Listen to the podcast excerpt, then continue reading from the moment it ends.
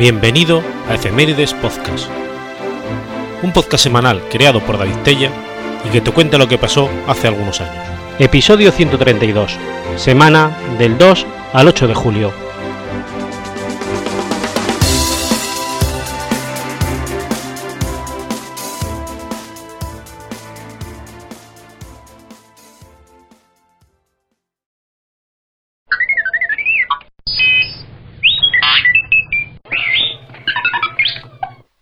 2 de julio de 1747.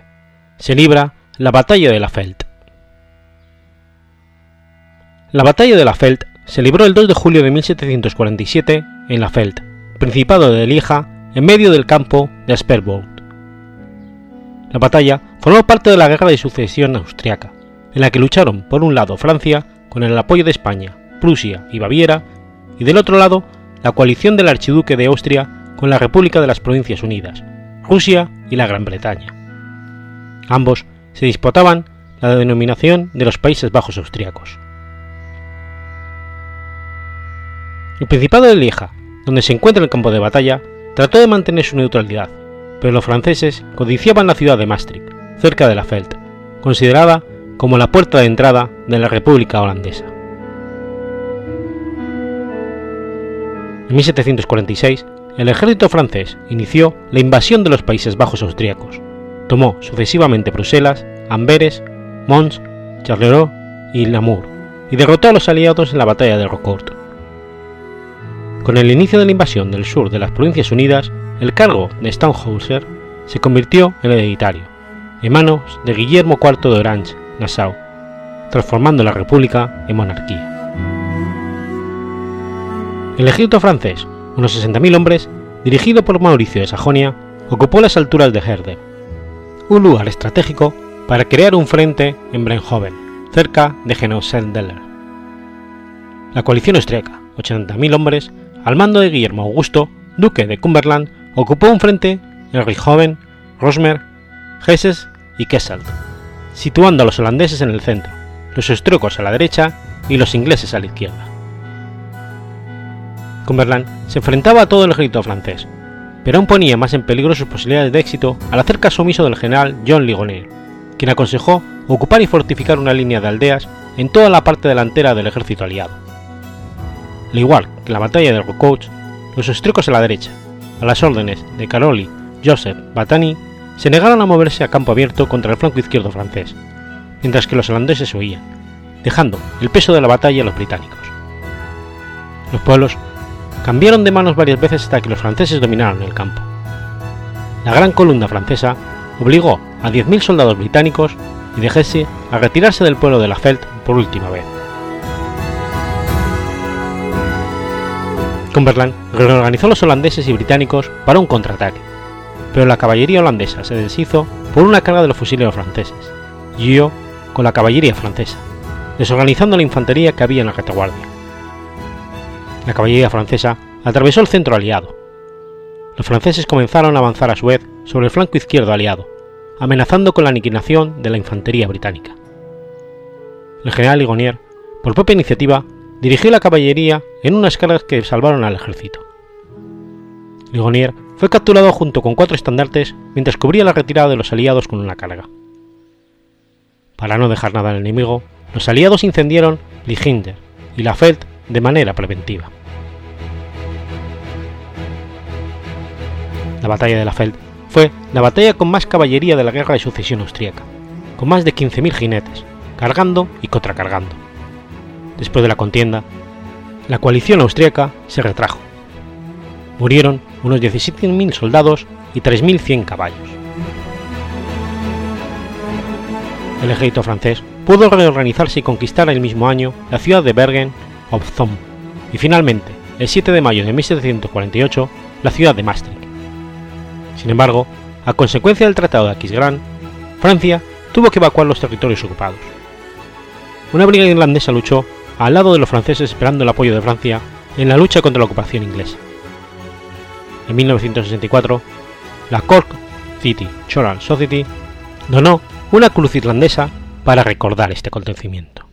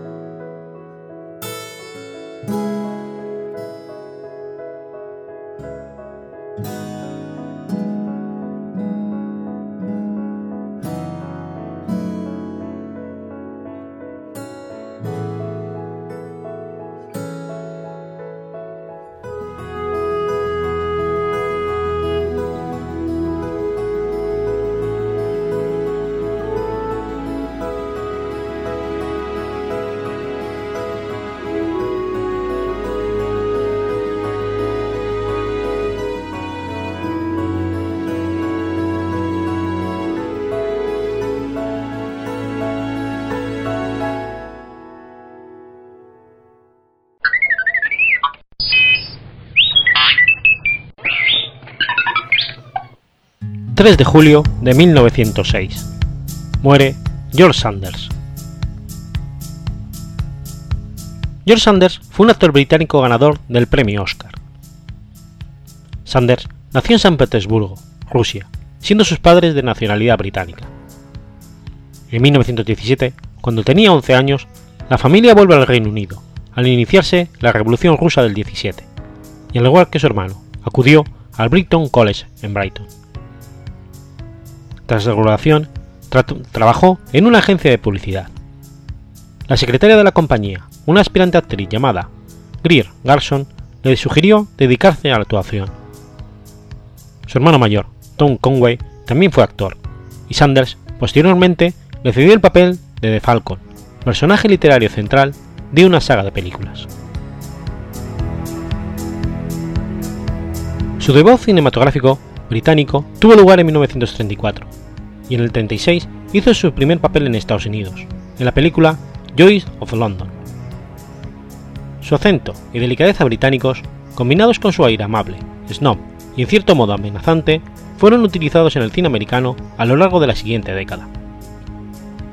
Representó papeles secundarios en producciones de prestigio tales como Rebecca, en la cual aguijoneaba la siniestra Dewey Henderson, en su persecución a John Fontaine. También tuvo papeles protagonistas, aunque en filmes menores tales como Alma en la sombra. En estos años también protagonizó series de películas basadas en los personajes de The Falcon y Simón Templar, el Santo. Asimismo, fue Lord Henry Wotton en la versión cinematográfica del retrato de Dorian Gray. En el 47, coprotagonizó junto a Jen Turner y Rex Harrison el film El fantasma y la señora Mew. Es en 1949 cuando protagoniza la película Black Jack, rodada íntegramente en Mallorca y en la que también intervienen Herbert Marshall y Agnes Moorehead. La dirigió Julien Duvivier y Alexander Salkin, fue su coproductor. En 1950 tuvo su actuación más conocida y conseguida en el papel del frío crítico teatral Addison DeWitt en Eva al desnudo, ganando el Oscar al mejor actor de reparto por su interpretación. Entró en el mundo de la televisión y fue responsable de la serie de éxito George Sanders Mystery Theater. Sanders interpretó a un villano inglés de la alta sociedad en un episodio de 1965 de la serie The Man from the Uncle. También fue Mr. Freezy en dos episodios de la serie de los años 60 Batman. Sanders lanzó un disco titulado George Sanders Touch, Son of the Lovely Lady.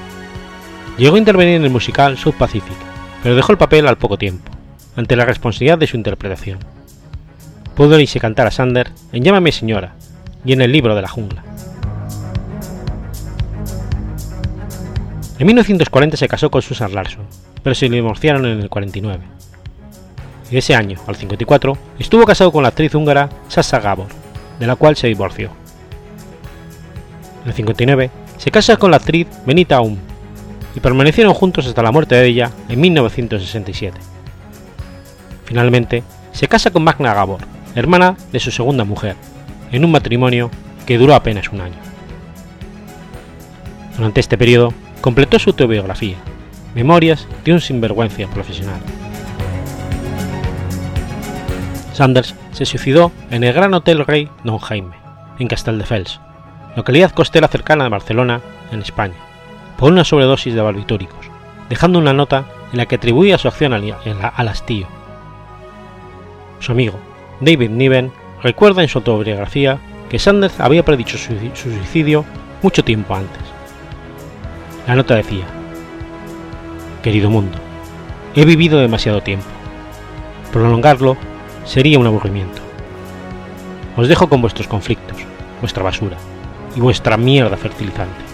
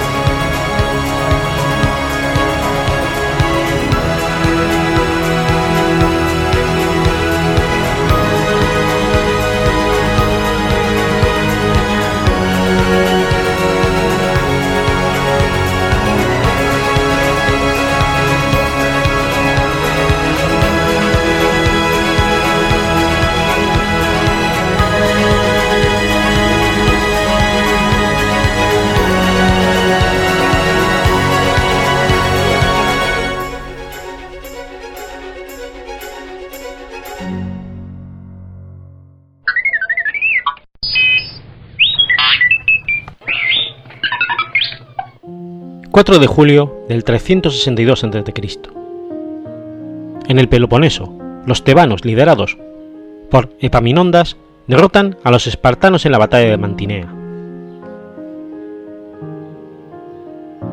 La batalla de Mantinea se libró el 362 a.C., entre los tenados liderados por Epaminondas y apoyados por los habitantes de Arcadia y Beocidia, y los espartanos, dirigidos por el rey Agisilao II y apoyados por Elis, Atenas y Mantinea. La batalla debía decidir la hegemonía sobre Grecia, pero la muerte de Epaminondas y la derrota de los espartanos solo sirvieron para llenar el camino a la conquista de Grecia por parte de Macedonia. Después de la batalla de Leuctra, en el, 700, en el 371, hicieron tambalear la hegemonía espartana. El político y general Epaminondas de Tebas procuró contribuir con una nueva hegemonía centrada en su ciudad. Para ello, el tebano había marchado al sur, en el área dominada tradicionalmente por los espartanos, y creó la Liga Arcadia, una federación de ciudades-estado de la meseta central del Peloponeso, para contener la influencia espartana, de tal modo que Tebas mantuviera el control total. En los años anteriores a la batalla de Mantinea, los espartanos se habían aliado con Elis en un esfuerzo de minar a la liga. Cuando los arcadios calcularon mal y se apropiaron del santuario de Zeus en Olimpia, en Elis, una de las ciudades-estado de Arcadia, Mantinea se separó de la liga. Mantinea se unió a Esparta y Elis para atacar la liga Arcadia. Atenas decidió dar su apoyo a Esparta, pues estaba recelosa del poder tebano. Los atenienses también recordaban que al final de la guerra del Peloponeso, los tebanos demandaron que Atenas fuera destruida y sus habitantes esclavizados. Un ejército ateniense fue mandado por mar para juntarse con las fuerzas expedicionarias espartanas, con el fin de evitar que fuera interceptado en tierra por el ejército tebano. En el 362 a.C., Epaminondas marchó con sus tropas a Mantinea, pero no por el camino más corto, sino siguiendo la cadena montañosa que se encuentra al oeste de Egea. Al llegar junto a la ciudad de Mantinea, descendió por la ladera del monte y formó en el llano, frente a los enemigos. Los dos ejércitos se encontraron a unos 30 estadios de Mantinea, en el camino que lleva a Palantio, junto al encinar llamado de Pelago. El contingente espartano estaba al mando del rey espartano Agesilao II, el ejército tebano estaba compuesto por contingentes tanto de Tebas como de otras ciudades-estados de Beocia, y contaban con el apoyo de los arcadios todavía legales a la liga, y principalmente por Megalópolis y por Tegea. Ambos generales tenían una gran experiencia en combate, si bien fue Paminondas el que impuso sus tácticas sobre Agesilao. Epaminondas pareció dar a sus tropas las instrucciones para montar el campamento, por lo que viendo a los beocios dejar las armas, los lacedomios y los aliados peloponesios rompieron también poco a poco su formación, pensando ya en retirarse. Fue entonces cuando Epaminondas dispuso sus hombres en columnas y dando la orden de recoger de nuevo y rápidamente las armas, con él mismo a la cabeza, marchó en línea recta hacia el enemigo. Este, desconcertado por el ataque, cuando ellos no esperaban tal cosa, procedió precipitadamente a volver a formar la línea de batalla. Epaminondas utilizó una versión modificada de las tácticas que habían utilizado por primera vez en Leutra. Organizó a los tebanos en el ala izquierda en una inusual y profunda columna de hoplitas, con el batallón sagrado de Tebas como punto de lanza. Esta formación de tropas, conocida como falange oblicua, intentaba obtener superioridad en un punto localizado. Con esto, pudo romper con facilidad la mucho más delgada línea espartana. Epaminondas dirigió personalmente esta columna en primera línea. Genofonte describe la izquierda tebana como un tirreme, con su espolón de proa sobresaliendo por el frente. Los enemigos se desplegaron en línea, como venía siendo habitual, colocando delante a la caballería, aunque sin protección de pelastas u otros auxiliares. Epaminondas lanzó contra estos, para quitarlos de en medio, a su caballería reforzada con peltastas y amipoi, y al mismo tiempo mandó más caballerías y peltastas a ocupar una colina de su flanco derecho, para evitar que desde allí los atenienses pudieran intentar envolver su formación. La batalla se desarrolló como era de prever. La caballería, que sus enemigos habían dispuesto en primera línea, fue barrido, y luego las líneas de infantería no pudieron resistir el empuje de las tropas de élite beocias, que deshicieron en el frente y los pusieron en fuga.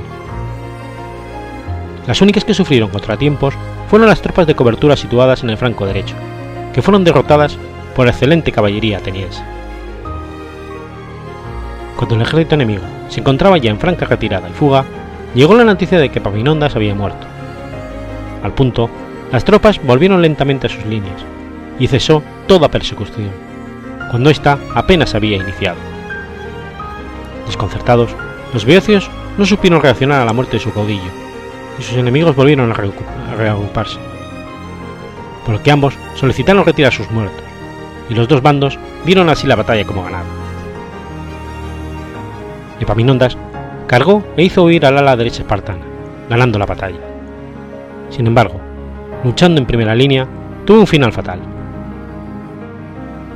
Los jefes tebanos, Lolaidas y Difanto también cayeron.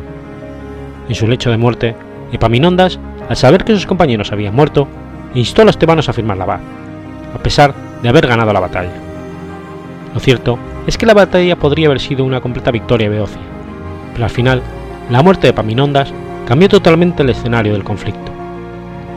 Los beocios se retiraron. Las pocas guarniciones que quedaron en el país serían retiradas pocos años después. Las ambiciones y la influencia de Tebas en la región quedaron de esta manera enterradas para siempre en los campos de Mantinea. Sin el liderazgo de Paminondas, la hegemonía de Tebas se derrumbó.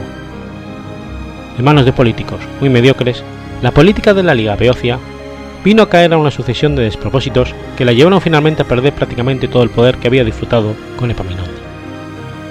Tan solo les quedó el prestigio y el orgullo, que fue el que les animó a llevar adelante con resolución y valentía su postrero enfrentamiento con Alejandro Magno, y que a la postre supuso su destrucción definitiva. El resultado final de la batalla fue el allanamiento del camino para que Macedonia conquistara Grecia, asegurada la debilidad de Tebas y de Esparta.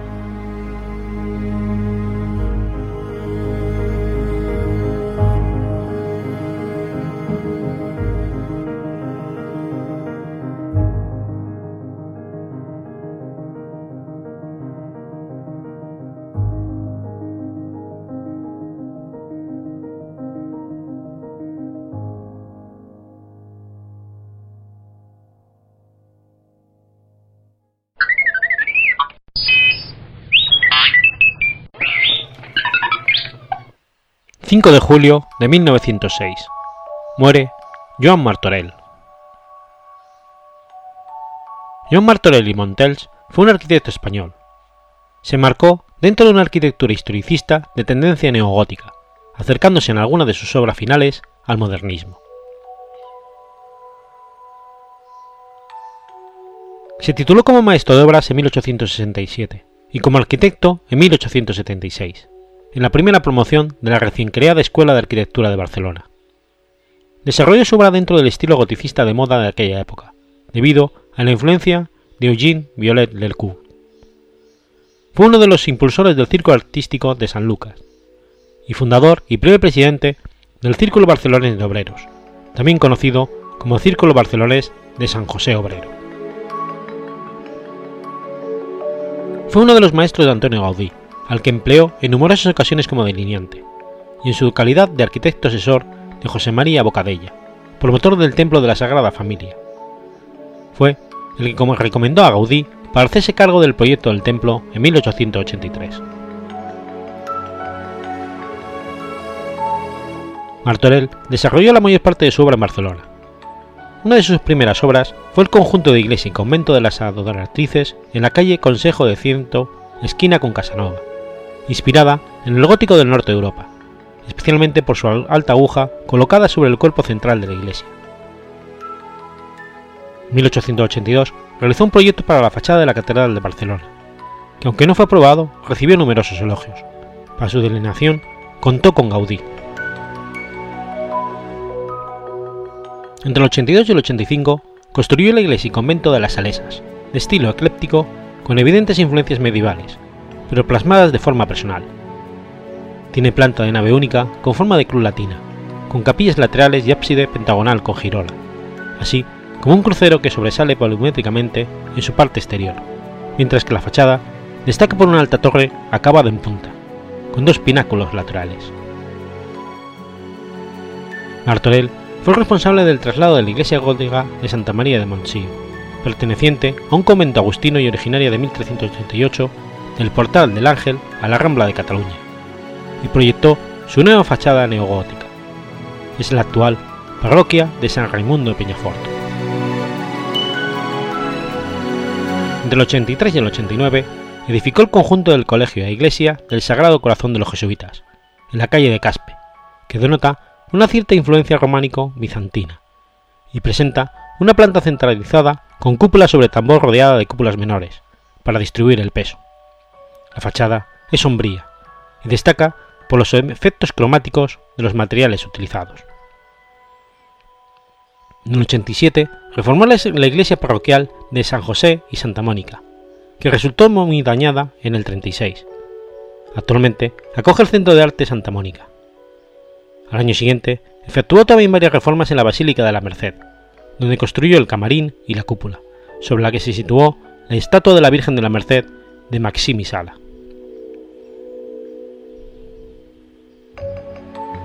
1888 realizó también el monumento a Joan Guel y Ferrer, situado en la Gran Vía de las Cortes Catalanas con Rambla de Cataluña, para el que diseñó un ampuloso, un ampuloso pedestal compuesto por un basamento octogonal sobre el que se elevó un podio cuadrado con columnas estriadas adosadas a sus cuatro ángulos, en cuya parte inferior se encontraban cuatro figuras alegóricas esculpidas en alto relieve.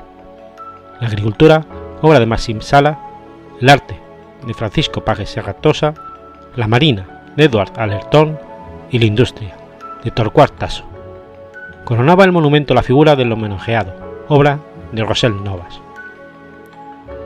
Destruido en el 36, fue reconstruido por Frederick Mares en 1941. Entre el 93 y el 96 edificó el Colegio Jesuita de San Ignacio en Sarriá, en el que mezcla recursos beauxtianos con las nuevas soluciones modernistas del momento, dentro de un conjunto de pervivencia goticista. En 1901 ganó el primer premio del concurso anual de edificios artísticos por el edificio de la Sociedad del Crédito Mercantil de la calle Amper 11 que actualmente aloja la Escuela de Diseño Elisaba. Entre 1898 y 1903 trabajó como ayudante del arquitecto francés Henri Grandpierre en el Palacio Robert, el cual obtuvo una mención especial en el concurso anual de edificios artísticos de 1904. También fue el encargado de remodelar la Torre Canfeliu, actual Palacio Real de Pedralbes, construyendo un palacete de aire caribeño, donde también contó con la colaboración de Gaudí, que se encargó de construir la cerca de entrada y los pabellones de portería. Otras obras suyas en la ciudad condal son la restauración del monasterio de Pedralbes y la iglesia del, del Inmaculado Corazón de María. Fuera de Barcelona, construyó la iglesia Santa María de Portbou y la iglesia San Esteban de Castelar del Vallés. También realizó varias estaciones del Rosero Monumental de Montserrat. Para Antonio López y López, marqués de Comillas, realizó varias obras en la homónima localidad cántabra, como el Palacio de Sobrellano, la Capilla Panteón del Marqués de Comillas y la Universidad Pontificia de Comillas. Villaricos, Almería, esbozó un proyecto de convento, en colaboración con Antonio Gaudí.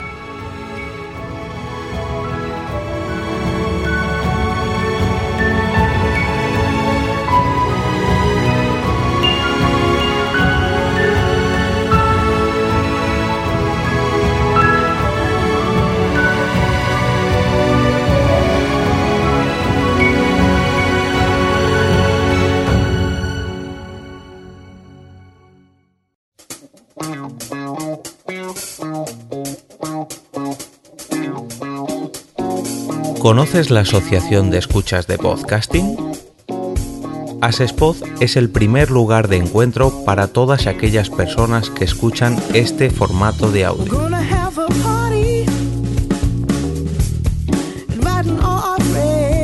Compartimos, comentamos y escuchamos una gran cantidad de podcasts, pero seguro que no los conocemos todos. nos falta este que estás escuchando ahora mismo.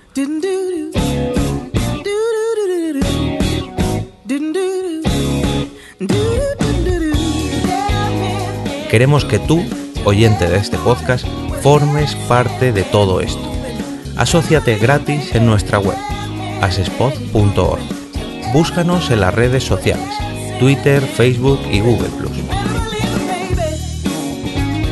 Recuerda, asespod.org.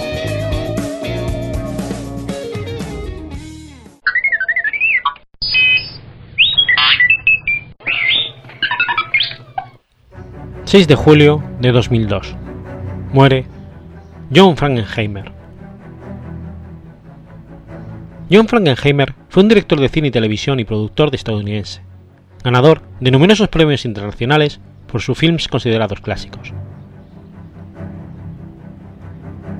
Nació en Nueva York, siendo hijo de padre judío de origen alemán y madre irlandesa católica. Creció en la fe católica, que abandonó de mayor. Se graduó en el William College de Williston, Massachusetts, en 1951 Sirvió en la Fuerza Aérea con el grado de teniente en la Guerra de Corea, dirigiendo películas para la Fuerza Aérea. Una vez acabado el servicio militar, comenzó su carrera como director de televisión. En la década de los 50, realizó cerca de 140 episodios de las series Playhouse 90, Climax y Danger.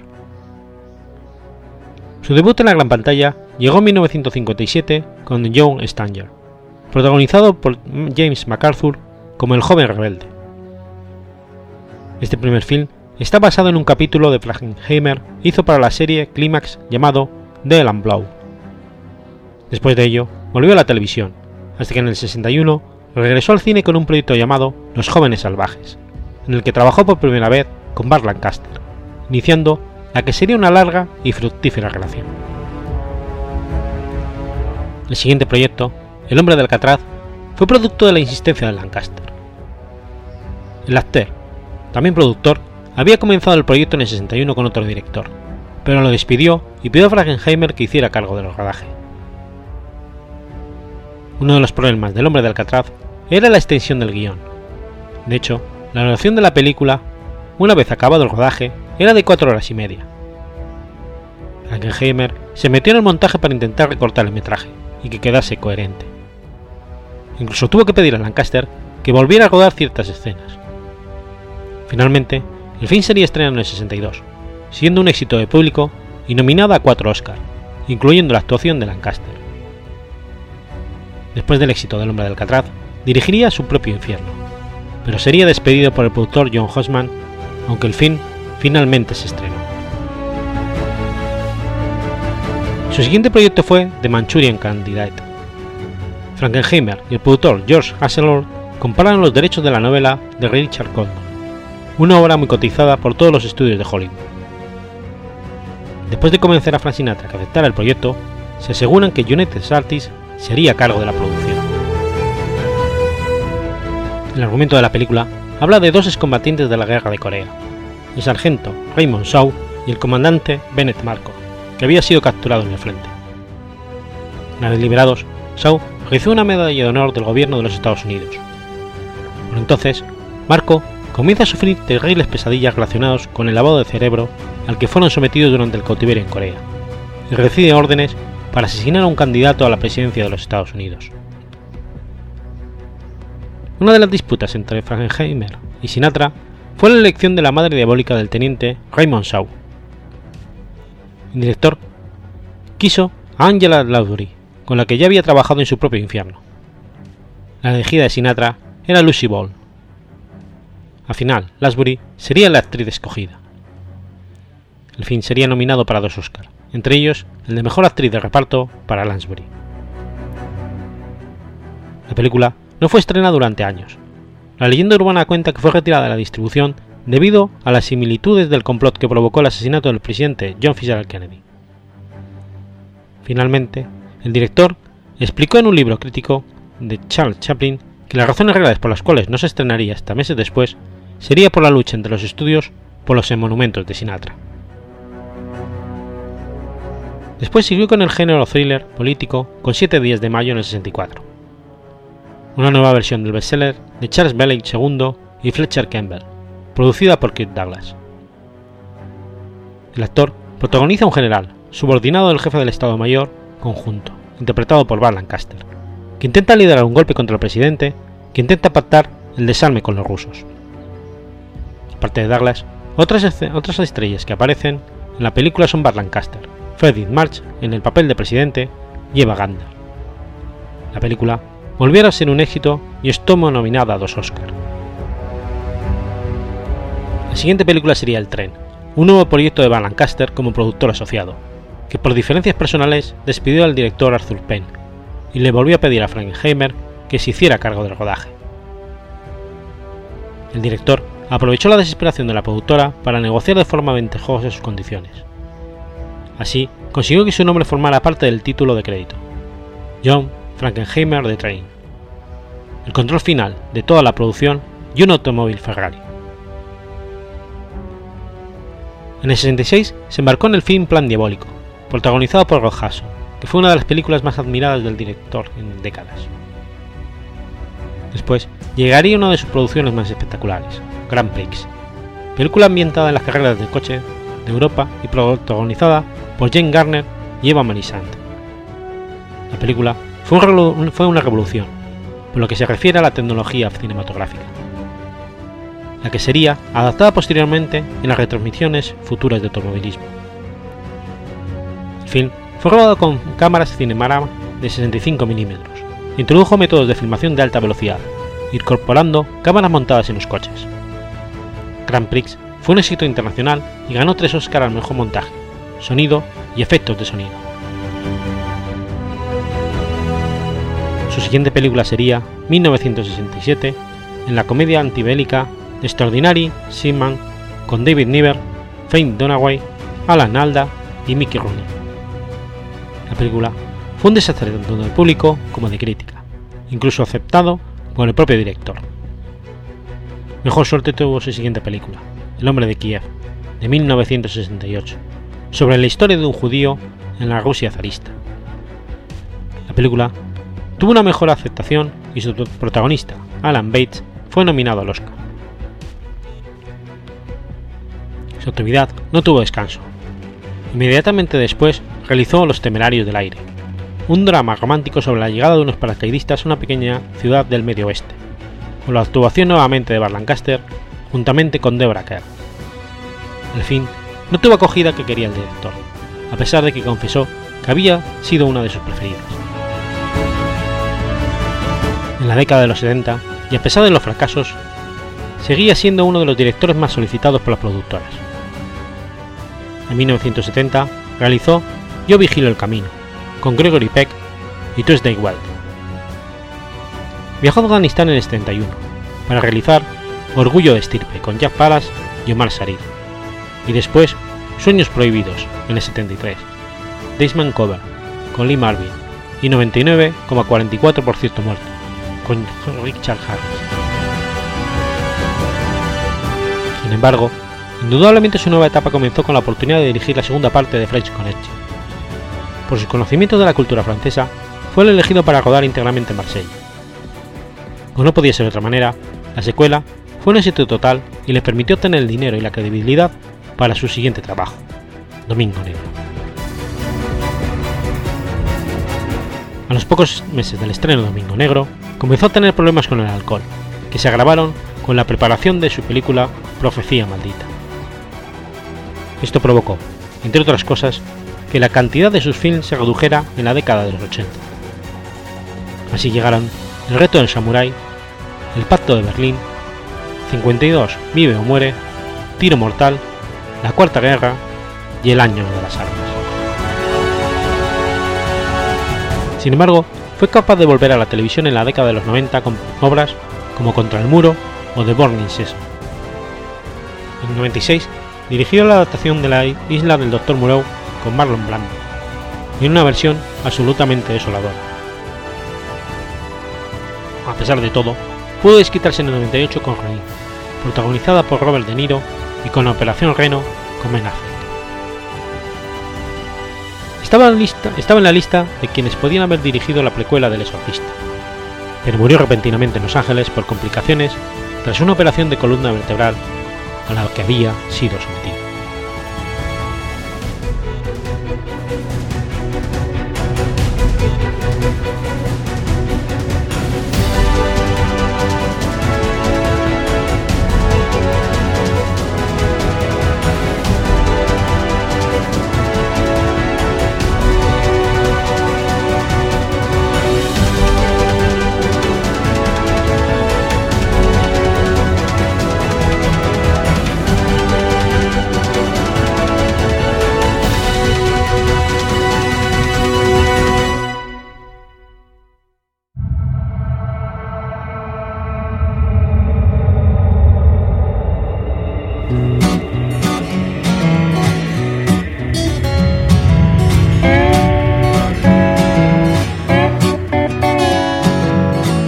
¿Sabías que existe una asociación donde damos voz a los podcasts?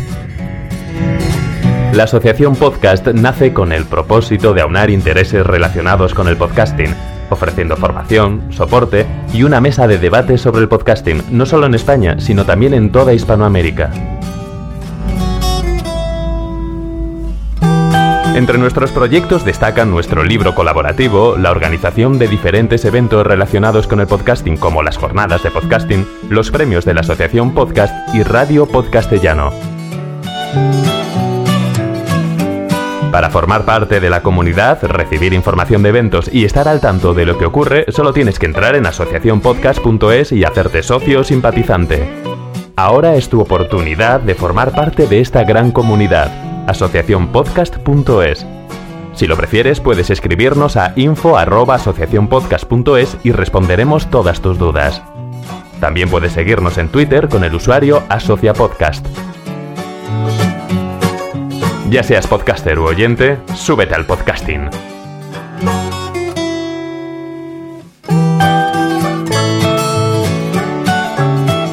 Gracias, de nada. Súbete al podcasting.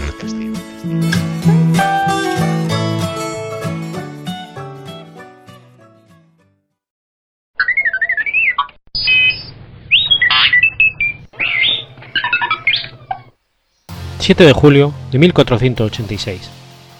Los reyes católicos expiden la pragmática que manda observar y guardar el cuaderno de las leyes nuevas de la Santa Hermandad. La Santa Hermandad fue una corporación compuesta por grupos de gente armada, pagados por los consejos municipales para perseguir a los criminales. Fue instituida por Isabel la Católica en las Cortes de Madrigal de 1476, unificando las distintas hermandades que habían existido desde el siglo XI en los reinos cristianos. Algunos estudios lo consideran el primer cuerpo policial de Europa sometido a cierta organización y administración gubernamental. Fue disuelta en el año 1834, en que por el estamento de procederes, votado en Cortes, fue decretada su extinción total, habiendo sido por entonces reemplazada por la, Superintendencia General de Policía, creada en 1824 como órgano director de la Policía General del Reino, con el precedente del Ministerio de Política General establecido por José Bonaparte. En su conjunto, podrían ser consideradas como antecedentes de las fuerzas y cuerpos de seguridad del Estado. Las primeras hermandades tenían una organización similar a las cofradías, pero con la finalidad de establecer una fuerza armada para defender a los pueblos de los ataques de los nobles turbulentos y perseguir a los bandidos. La más antigua de estas hermandades fue la de Sisla Mayor o San Martín de la Montiña, en Toledo. De hecho, fue el rey Alfonso VI de León, en el siglo XI, quien concedió los primeros privilegios, en los montes de Toledo, para que se formasen tales hermandades y se dedicasen a la persecución y castigo de los malhechores o golfines, que merodeaban por aquellas comarcas. Se crearon hermandades en los distintos reinos cristianos, a excepción del condado de Barcelona, donde se formó, en su lugar y por la misma época, el somatén, o toque de apellido, trasunto del ribat o toque de rebato de los musulmanes. En Navarra recibió el nombre de orde. Un hecho que sería trascendental en el nacimiento de esta organización sucede en 1300, cuando se unen en una federación los toledanos de los montes con los talaveranos de la Jara, a la que se sumaron dos años más tarde los de Villarreal. Se abría así una etapa donde la nueva institución resultante cobrará mayor efectividad al coordinar sus esfuerzos, aumentando el potencial humano y mejorar las estrategias de lucha contra el bandolerismo. En 1473, Enrique IV de Castilla autoriza, a petición de los procuradores en Cortes, la formación de la Hermandad Nueva General de los Reinos de Castilla y León, para asegurar el cumplimiento de la ley y perseguir la delincuencia en poblados y caminos. Sin embargo, esta primera hermandad nueva se disolvió rápidamente. A la vez, el conflicto sucesorio a la muerte de Enrique agravó la situación de inseguridad en el reino. Por ello, Alonso de Quintanilla, contador mayor de cuentas, y Juan de Ortega, sacristán del rey, promovieron la formación de una nueva Santa Hermandad, entrando en contacto con las ciudades castellanas para que enviasen sus representantes a Dueñas, donde en marzo de 1476 se celebró la reunión que elaboró el proyecto general, presentado poco después a los reyes Isabel I de Castilla y Fernando II de Aragón en las Cortes del Madrigal. Sobre la base persistente de las hermandades que había levantado algunas ciudades, el 19 de abril de 76, los reyes aprobaron el ordenamiento de Madrigal, elaborando por su propio Consejo Real, porque regulaba la creación de la Santa Hermandad para proteger el comercio, pacificar el difícil tránsito de los caminos y perseguir el bandolerismo. Además, como, milicia, desempeñaría un importante papel en la Guerra de Granada, pero tendría una vida corta, pues desde 1498 quedó reducido de nuevo a niveles locales, conforme los deseos de las ciudades. Esta institución había sido entendida como un instrumento que buscaba garantizar el orden público, así como el embrión de un ejército regular y especializado, sobre todo a partir de 1480. Su principal función consistía en juzgar y castigar los delitos cometidos hacia el abierto, fuera de los pueblos y ciudades. Se creó inicialmente por un periodo de tres años. Se territorializó su jurisdicción, cinco leguas a la redonda de cada localidad, con más de 30 vecinos, en ocho provincias. Se organizó su tropa, un jinete por cada 100 vecinos y un soldado por cada 150, agrupados en cuadrillas. Se estipularon sus hábitos de actuación legal, robos, crímenes, incendios, juicios sumarísimos con aplicación inmediata en la pena, y se le dotó de una estructura económica, financiación por sisas, y una estructura política y administrativa. También se introdujo en la corona de Aragón con la idea de unificar instituciones entre Castilla y Aragón, aunque este intento fracasó. Estas ideas evolucionaron hacia las guardas de Castilla. La política que presidió la creación de esta fuerza militar permanente no pudo ser más hábil y discreta. Limitar la jurisdicción de los alcaldes a pocos casos, someter los cuadrillos a rigurosa disciplina, poniendo a su frente a capitanes, y nombrar o hacer que fuese nombrado general de aquella milicia siempre en pie de guerra, al duque de Villahermosa, hermano bastardo de Fernando el Católico. Eran medios seguros para encomendar a los consejos la persecución y castigo de los malhechores, evitando los inconvenientes y peligros de la licencia popular. La unidad del cuerpo y la concentración del mando convirtieron a la Santa Hermandad en un auxiliar poderoso de la monarquía, porque los dos mil hombres de guerra que los consejos pagaban estaban prestos para lo que el rey o la reina les mandase. Estos soldados se distinguían por su uniforme, un coleto o chaleco de piel hasta la cintura, y con unos faldones que no pasaban de la cadera. El coleto no tenía mangas y por tanto dejaba al descubierto las de la camisa, que eran verde.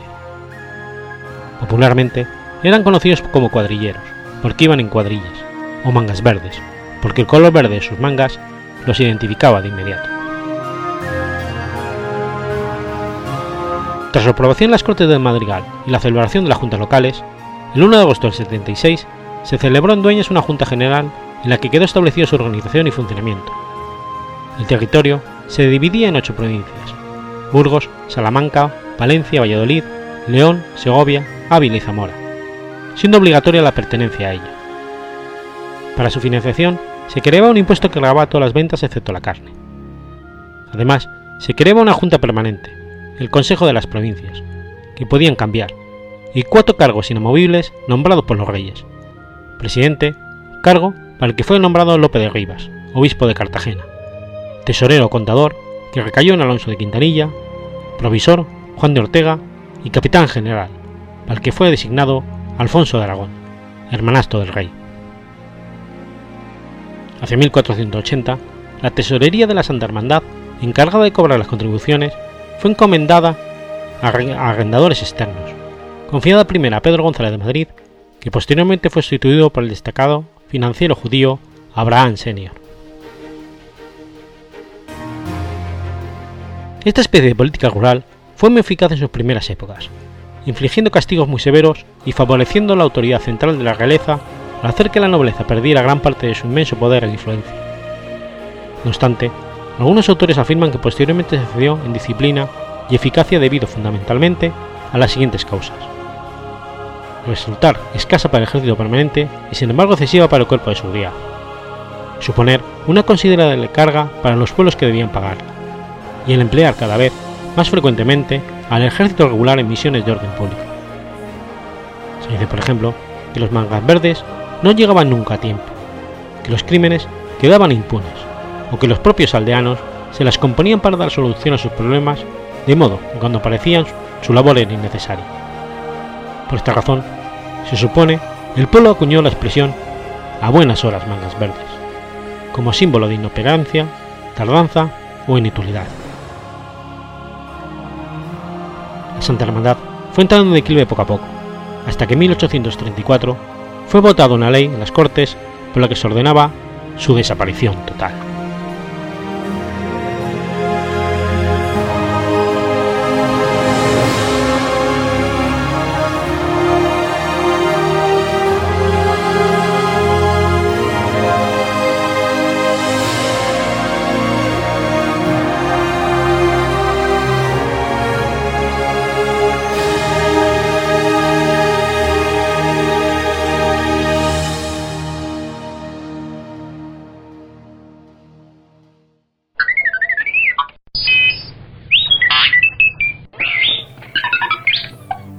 8 de julio de 1538. Muere Diego de Almagro. Diego de Almagro fue un adelantado y un conquistador español. Participó en la conquista de Perú y se le considera oficialmente el descubridor de Chile. Fue también el primer europeo en llegar al actual territorio de Bolivia. Los orígenes de Diego de Almagro permanecen oscuros. Había nacido en el año 1475 en la villa manchega de Almagro, Ciudad Real, lugar del que tomó el primer apellido por ser hijo ilegítimo de Juan de Montenegro y Elvira Gutiérrez. Para salvar el honor de su madre, sus familiares le quitaron al infante y lo trasladaron a la cercana villa de Bolaños de Calatrava, siendo criado en esta localidad y en Aldea del Rey, a cargo de Sancha López del Peral. Cuando cumplió los cuatro años volvió a Almagro, estando bajo la tutela de un tío suyo llamado Hermán Gutiérrez, hasta los 15 años cuando por causa de la dureza de su tío se fugó de casa. Se dirigió al hogar de su madre, que ahora vivía con su nuevo esposo, para avisarle de lo ocurrido y de que se iría a recorrer el mundo, pidiéndole algo de pan que le ayudara a vivir en su miseria. Su madre, angustiada, le buscó un trozo de pan y unas monedas y le dijo, Toma, hijo, y no me des más prisión, y vete, y ayúdate de Dios en tu aventura. Se fue a Sevilla, y tras sobrevivir del hurto, el mozo pasa a ser criado de don Luis de Polanco, uno de los cuatro alcaldes de los Reyes Católicos y más tarde su consejero, y quien era alcalde de aquella ciudad. Mientras desempeñaba esta ocupación, Almagro acuchilló a otro criado por ciertas diferencias, dejándolo con heridas tan graves que motivaron que se promoviera un juicio en su contra. Siendo buscado por la justicia, don Luis de Polanco, haciendo uso de su influencia, consiguió que Pedro Arias de Ávila le permitiera embarcar en calidad de colono en una de las naves que saldría de las Indias desde el puerto de Sanlúcar de Barrameda. La casa de contratación exigía que los hombres que cruzaban en las Indias llevasen sus propias armas, ropas e instrumentos de labranza, los cuales se los proporcionó don Polanco a su criado. Almagro llegó al Nuevo Mundo el 30 de junio de 1514 en la expedición que Fernando el Católico enviaba al mando de Pedro Arias de Ávila. La expedición desembarcó en la ciudad santa de Santa María, la antigua de Dairien, donde se encontraban muchos otros destacados futuros conquistadores, entre ellos Francisco de Pizarro. Desarrolló su primera acción conquistadora el 30 de noviembre de 1515, cuando partió de Darien al mando de 260 hombres, para fundar la villa de Acla, ubicada en el lugar del mismo nombre, pero que tuvo que desistir de su empresa porque cayó enfermo y debió regresar a Darien, dejando la misión de completar su plan al licenciado Gaspar de Espinosa. Almagro trabajó por algún tiempo con Vasco Núñez de Balboa, en ese tiempo encargado de Acla, que con los materiales de la expedición de Espinosa quería construir un barco, recortarlo y reconstruirlo en el Mar del Sur. Sin embargo, según los datos obtenidos, no hay indicios de que participara en la expedición de Balboa, y es más probable que regresara a Darien. Espinosa decidió realizar una nueva expedición, partiendo en diciembre con 200 hombres, entre los que estaba un ya recuperado Almagro y Francisco de Pizarro, quien por primera vez tenía el título de capitán.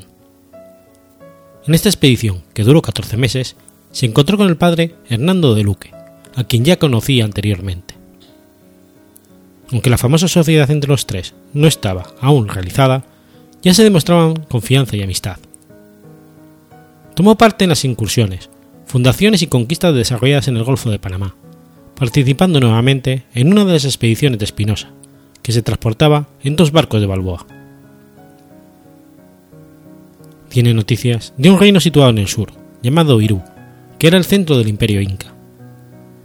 Francisco Pizarro propuso el reconocimiento de esas tierras y la conquista de sus riquezas.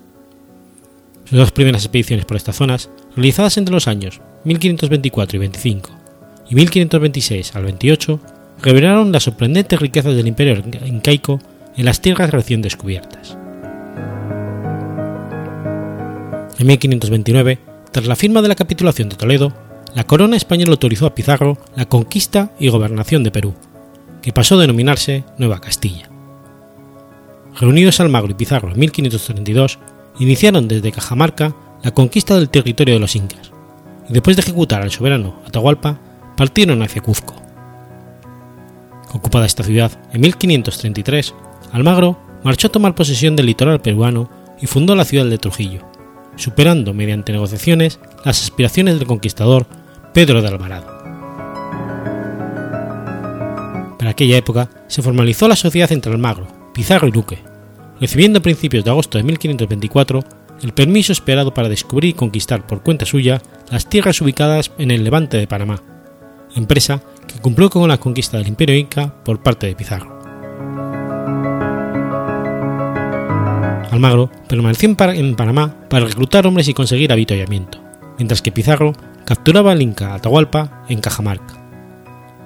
Los éxitos de Pizarro le movieron a solicitar el imperio el permiso real para emprender, por cuenta propia, la conquista de nuevos territorios, aunque le fue denegado. Este hecho agrietó la relación de amistad entre los Pizarro. No obstante, cuando llegó el Perú en 1533, lo hizo con un título de igual importancia que el de Pizarro, lo cual causó fricciones entre ambos. Tras repartirse el tesoro de Atahualpa y ejecutarlo, partieron hacia el Cuzco y tomaron la ciudad. La intromisión de Pedro Alvarado se resolvió con el pago de una indemnización a este y su retirada, con lo que se evitó un conflicto. En 1535 se produjo un acercamiento entre Almagro y Francisco de Pizarro. Pizarro incentivó a Almagro a realizar nuevos descubrimientos y se realizaron los preparativos en el Cuzco. En el 34, el adelantado Pedro de Alvarado, conquistador de Guatemala y El Salvador, le vendió en la ciudad de Quito su armada de seis naves por 100.000 pesos de oro.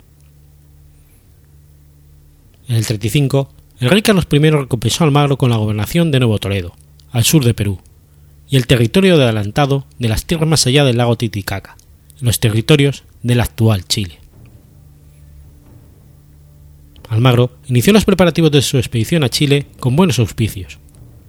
Le llegaron noticias de los incas de que la región al sur de Cuzco estaba poblada de oro, por lo que juntó fácilmente 500 españoles para la expedición, muchos de los cuales lo habían acompañado al Perú. Iban también en la expedición unos 100 negros y unos 10.000 indios yanonacanas, para el transporte de las armas, ropas y víveres. Las noticias que les llegaran de Chile eran absolutamente falsas, pues los incas planeaban una rebelión contra sus dominadores y deseaban que aquel grupo tan numeroso de españoles se alejara del Perú. Para convencerlos, Almagro le pidió a un alto señor del imperio que les preparara el camino junto a tres soldados españoles. El Inca les entregó el más alto jefe religioso del imperio, el Villamá a su propio hermano llamado Pauyu Inca y a su propia compañía. Encomendó a Juan de Saavedra que se adelantase con una columna de 100 hombres, para que, a la distancia de unas 130 leguas, fundase un pueblo y lo esperase con los alimentos e indios de relevo que pudiera reunir en aquellas comarcas.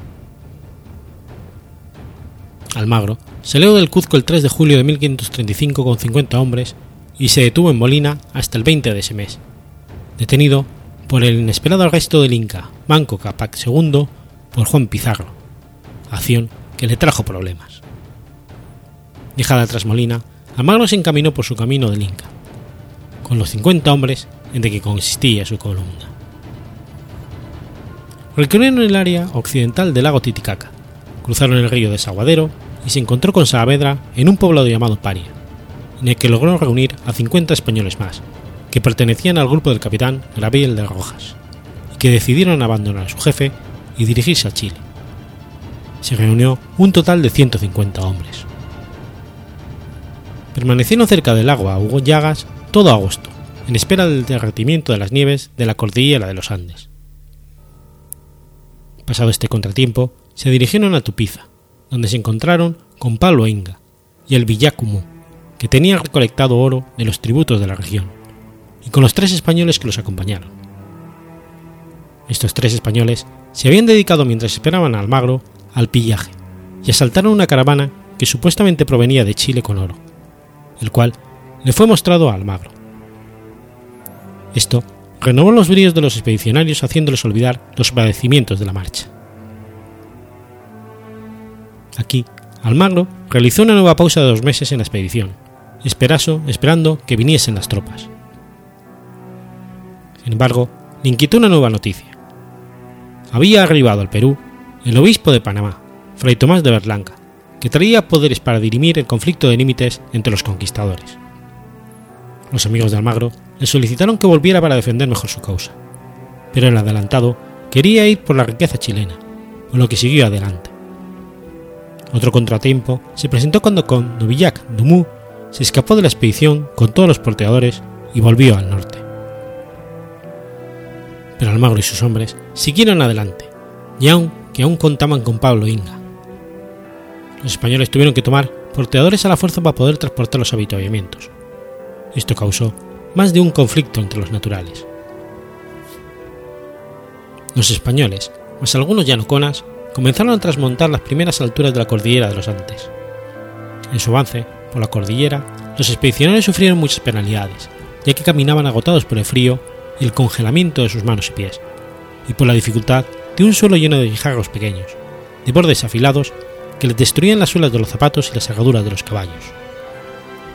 El gélido clima de la cordillera mató a gran parte de los indios llanoconas, que empezaron a dejar la ruta como un sendero de la muerte, pues no tenían la ropa adecuada y andaban a pie desnudo, y a varios de los españoles, cuando se quitaban las botas, se les caían congelados los dedos de los pies.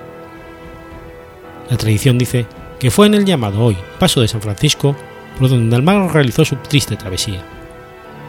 Las penurias aumentaron al internarse por ese paisaje helado, inhóspito y silencioso, llegando incluso a detener el avance por falta de ánimos. El conquistador, preocupado por la suerte de sus hombres, encabezó junto a otros 20 jinetes un grupo de avanzada, que atravesó la cordillera y después de cabalgar tres días enteros, llegaron al valle de Copiapó recogieron víveres que les suministraron los indígenas y que volvió de inmediato para socorro de sus hombres.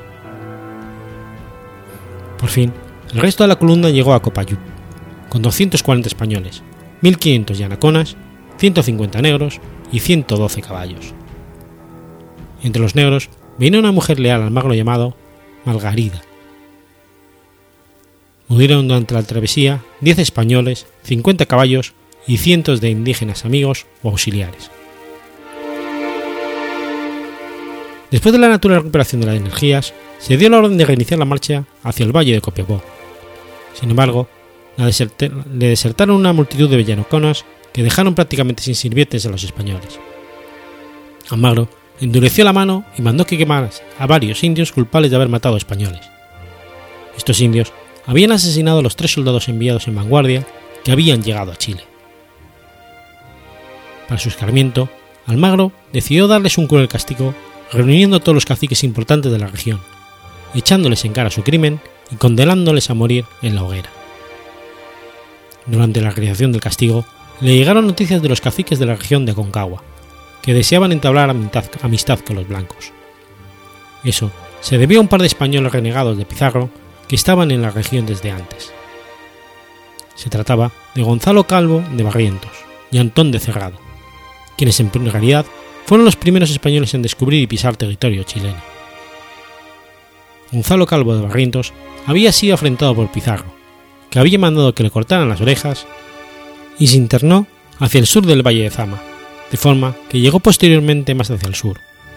Sería el más leal colaborador de Almagro. Durante su marcha a esa región, el adelantado tuvo noticias de un barco, en San Pedro, que había recalado en la región, dirigido por Ruy Díaz y que venía lleno de ropas, armas, víveres para toda la expedición. Al llegar al río Conchenlí, en los Vilos, se, entró, se encontró con el otro español ya mencionado llamado Antón Cerrada, quien ya había influenciado a los aborígenes a dar una bienvenida pacífica a la columna de Almagro. Al llegar al valle de Aconcagua, los españoles fueron bien recibidos por los naturales, gracias a los consejos que les había entregado Gonzalo Calvo, como se ha dicho, español radicado desde hacía años en Chile. Sin embargo, los naturales fueron influenciados por el indio Filipillo, intérprete de los conquistadores, que les habló de las malas intenciones de estos, y les recomendó atacarlos huir de ellos. Los naturales le hicieron caso, pero no se atrevieron a atacarlos, y escaparon durante la noche, al igual que el indio Felipillo, y varios yanacones, que tomaron el camino del norte, pero este último intento no fructificó.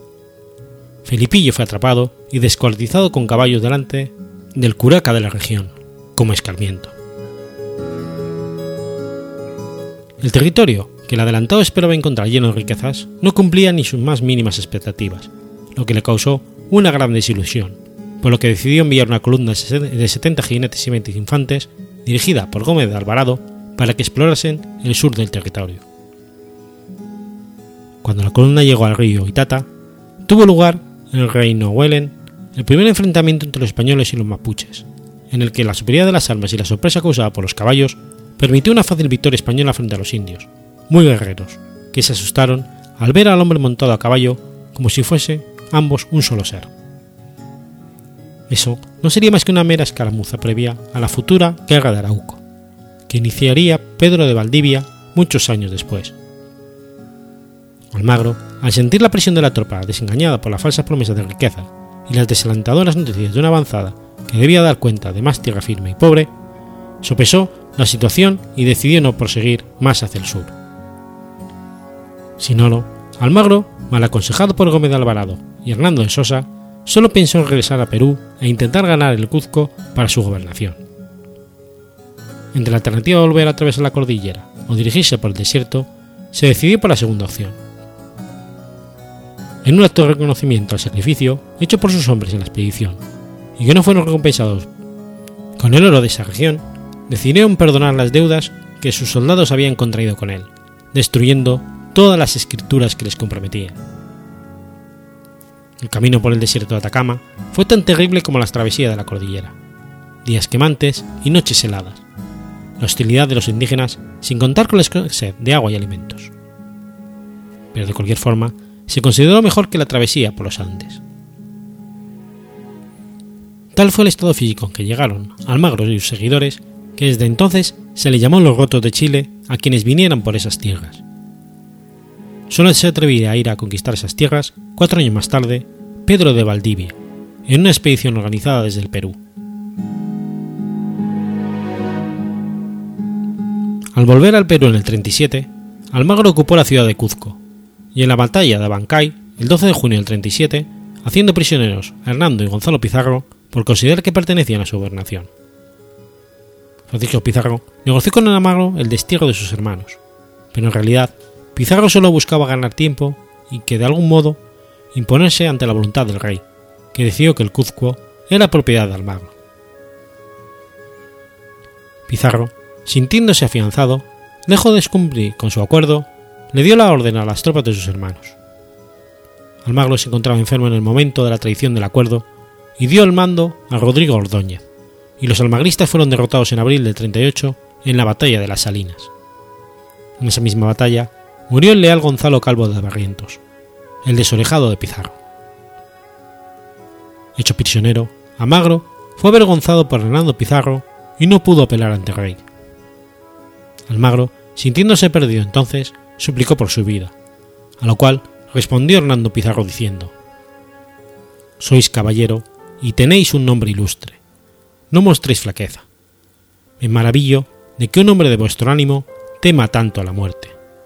Confesaos, porque vuestra muerte no tiene remedio. Fue ejecutado el 8 de julio de ese mismo año en la cárcel por estrangulamiento de torniquete y su cadáver decapitado en la Plaza Mayor de Cuzco. Malgarida, su fiel sirvienta negra, tomó el cadáver de su amo y lo enterró en la iglesia de la Merced de Cuzco.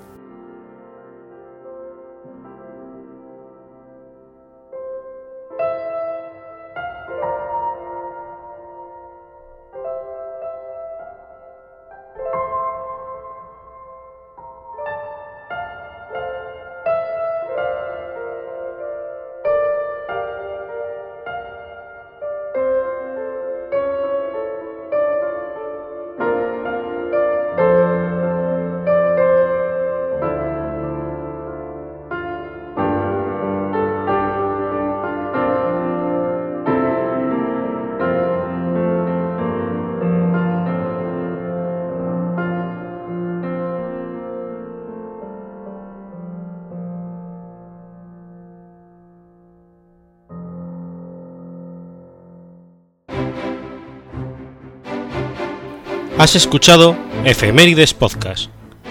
Si quieres ponerte en contacto conmigo, puedes hacerlo por Twitter a la cuenta arroba efemeridespod o mi cuenta personal, arroba telladavid, o por correo electrónico a la dirección efemeridespod.gmail.com.